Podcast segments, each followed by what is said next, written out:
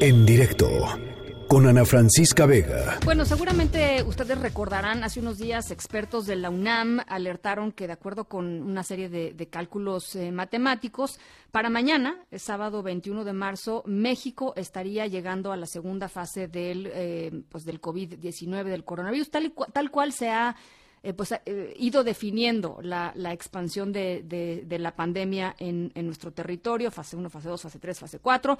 De el, el eh, subsecretario para Prevención de la Salud, Hugo López Gatel, ha sido muy enfático en que seguimos en, en fase 1 porque, de acuerdo con él, no ha habido un contagio comunitario. y había una serie de criterios que definían pasar a la, a la fase 2, que además pues por supuesto traería consigo una nueva serie de medidas eh, aplicadas desde desde eh, pues el gobierno desde el gobierno federal. Está en la línea telefónica y yo le agradezco muchísimo que nos tome esta llamada el doctor Malaquías López Cervantes académico de la Facultad de Medicina y vocero de la Comisión de COVID 19 de la UNAM. Doctor cómo está muy buenas tardes. Muy buenas tardes Ana Francisca. Mucho gusto en saludarla y en estar aquí uh, con ustedes Igualmente, doctor, pues eh, platíquenos un poco cómo ha visto esta semana eh, eh, el desarrollo de la, de la epidemia aquí en el país, eh, cómo, cómo ha ido evolucionando de acuerdo con su óptica. Pues mire, creo que es justamente la idea que describe en la novela, estamos al filo del agua, ya al próximos a entrar en la zona de tormenta. Creo que lo que ha pasado en los últimos siete días nos indica que pues ya estamos eh, próximos a tener que reconocer que la, la epidemia está está en el país que ya no contamos con recursos para seguir parándola. A partir de las personas que se llega a detectar sino que pues ya este, muy posiblemente el virus anda suelto anda ya en la comunidad y es cuestión nada más de tiempo para empezar a ver cómo aparecen los casos que son producto de esta distinta forma de transmisión. Eh, a ver, eh, una de las eh, preguntas, digamos, más recurrentes que, recibo yo y seguramente pues muchos de mis colegas y seguramente usted y muchos de sus colegas a través de redes sociales, en pláticas familiares, en chats, etcétera, tiene que ver con la estrategia del gobierno federal de no hacer, eh, eh, de, confiar, digamos, en el sistema Centinela para ir eh, evaluando la expansión de la, de la pandemia y no estar haciendo más pruebas pues de laboratorio, digamos, para tratar de detectar si es que hay efectivamente eh, pues la, la, epidemia se ha extendido más de lo que se ha podido reconocer hasta el momento. ¿Usted le parece, comparte esta, esta visión? ¿Se tendrían que estar haciendo más sí, pero no de manera directa. Yo creo que no es nada más el número de pruebas, sino cómo hacer las pruebas y dónde y cuándo.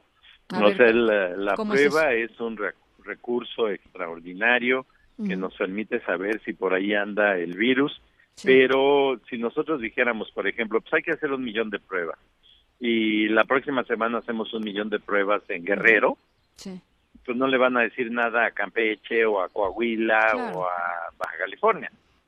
O sea, tenemos que diseñar una estrategia que busque de manera intencionada este virus en la población que supuestamente todavía no está siendo afectada. Si las pruebas salieran negativas, qué bueno, porque ratificaría la idea de que pues no anda suelto. Claro. Si las pruebas salieran positivas nos dirían dónde dónde está y cómo empezar a implementar medidas ya más eh, específicas para tratar de contener la diseminación.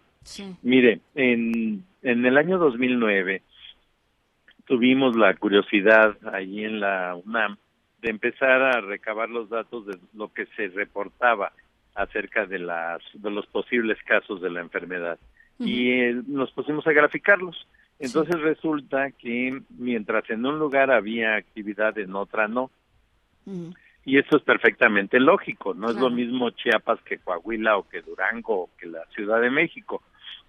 Entonces podemos encontrar actividad de transmisión en diferentes lugares. México es muy grande, es muy distinto, de lugar a lugar y entonces pues no tiene por qué ser homogénea al mismo tiempo la transmisión por todas partes.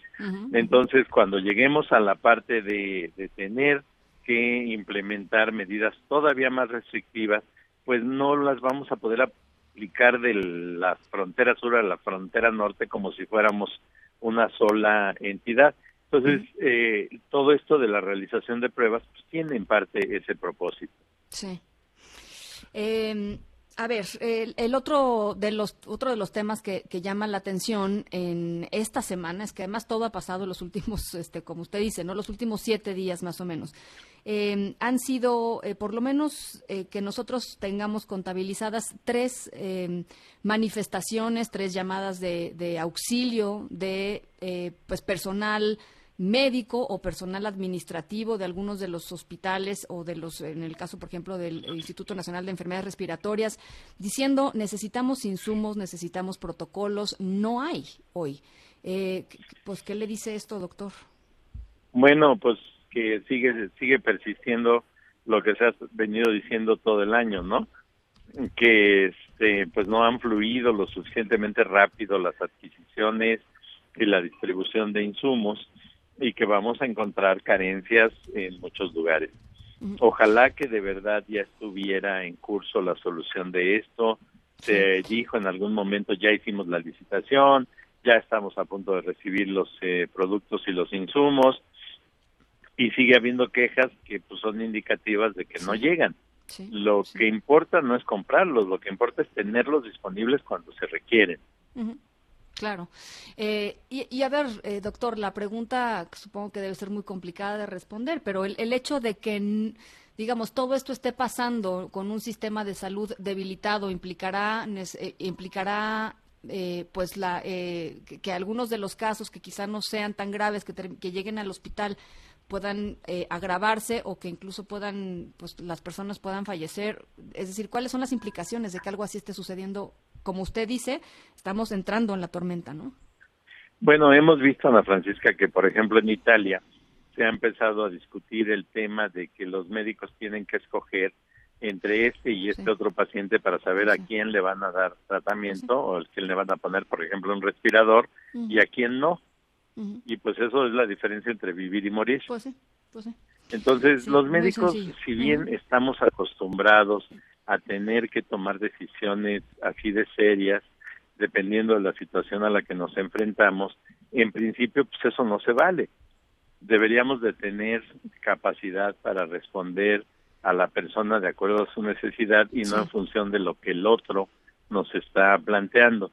Y creo que no hay sistema en el mundo que pueda garantizar que tiene todo, pero sí podemos ayudar mucho a tener carencias si entorpecemos los procesos de planeación, de adquisición, de distribución y hasta de utilización. O sea, hemos visto en días recientes que hay personas que se quejan diciendo que por la situación de salud que tenían acudieron a un lugar y que Mm, por alguna razón u otra, por ejemplo, no se les hizo la prueba. Exacto.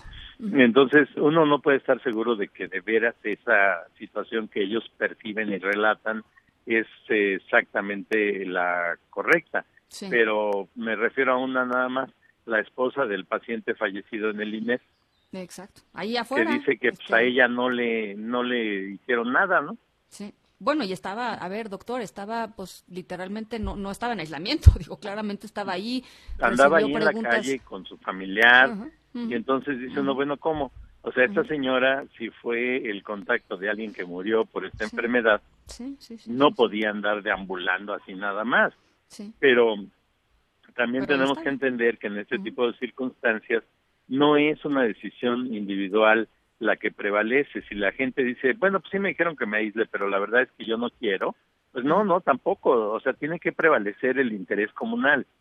Y decir, no puede uno soltar a la calle a una persona, por buena persona que sea, para arriesgar a los demás. No, no, no, Entonces creo que ya es el momento de estar eh, siendo más claros y más ejecutivos con estas condiciones. Eh, finalmente le quisiera preguntar su opinión, doctor, acerca del tema de los laboratorios eh, privados. Eh, y, esta prohibición que había, digamos, de que los laboratorios privados hicieran las pruebas. Eh, el, el, INDRE dijo, pues ninguno cumple más que estos dos. Eh, ¿cómo le, ¿Qué le parece, digamos? ¿Le, parece que es una medida adecuada? Porque si no habría, no sé, miles de laboratorios patito ofreciendo la prueba de COVID-19 con resultados dudosísimos, ¿o le parece una exageración? Este, ¿Cómo la ve? Mire, eh, hay una cosa por allí que han dado en llamar el protocolo de Berlín. Ese eh, documento describe cuáles son los segmentos genéticos que este, del virus que deben de buscarse a la hora de que se hace una prueba y cuáles son los reactivos necesarios para reconocer ese segmento genético del virus. Un virus va a tener muchos tramos eh, genéticos muchos tramos de partículas que, que lo caracterizan, pero muchas de ellas son similares o idénticas a las de otros gérmenes. Por ejemplo, este es el SARS-2, bueno, CoV-2, ¿no? Y el CoV-1 es muy similar. Entonces, ¿cómo sabemos que no se trata de un virus sino del otro? Pues depende de que busquemos un segmento genético que es específico de este y que no tiene ninguno otro. Esas partes que son muy complejas se diseñan por parte de, biomédicos, eh, de biólogos, eh, de químicos que, que definen qué es lo que se debe de estar buscando y dicen este es el procedimiento correcto y estos son los insumos correctos.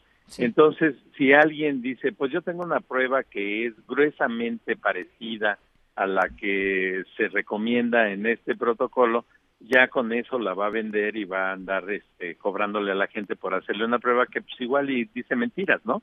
No es podría ser verdad o podría ser mentira. Esa es la primera línea. La segunda línea de argumentación es que hacerse la prueba para fines prácticos a la persona enferma no le sirve de nada. A los que le sirve el saber que una persona es positiva es a los demás. Claro. ¿Por qué? Porque pues los demás van a decir, bueno, pues no me debo de acercar a esta persona, puedo contagiarme, pero a la persona, dado que no existe un tratamiento específico, en realidad no le sirve de nada, pues simplemente tiene lo mismo antes de la prueba que después de la prueba y se le debe de ofrecer el mismo tratamiento, que es un tratamiento que va a tratar de darle soporte vital o soporte eh, simplemente sintomático, mientras esa persona resuelve la enfermedad. Entonces, esta no es una prueba que uno diga, pues mañana no tengo nada que hacer, me la voy a ir a practicar para saber si soy negativo. Igual y soy negativo el lunes y soy positivo el jueves. O sea, la prueba no me protege de, de infectarme, no me dice, tú ya te quedas de negativo para siempre. No, eso sucederá cuando tengamos una vacuna, pero ahorita no. Bien. Bueno, pues eh, doctor, muy interesante la conversación. Le agradezco mucho estos minutitos. Ojalá podamos platicar, pues, eh, conforme vayan avanzando los días y las semanas. Por lo pronto, muchas gracias y muy buen viernes. Pues gracias a ustedes por la invitación. Ya saben que estamos a la disposición de todos ustedes y en particular de, de usted y de sus programas. Entonces, cuando haga falta, no duden en llamar. Le agradezco mucho, doctor Malaquías López, académico de la Facultad de Medicina, vocero de la Comisión de COVID-19 de la UNAM. En directo, con Ana Francisca Vega.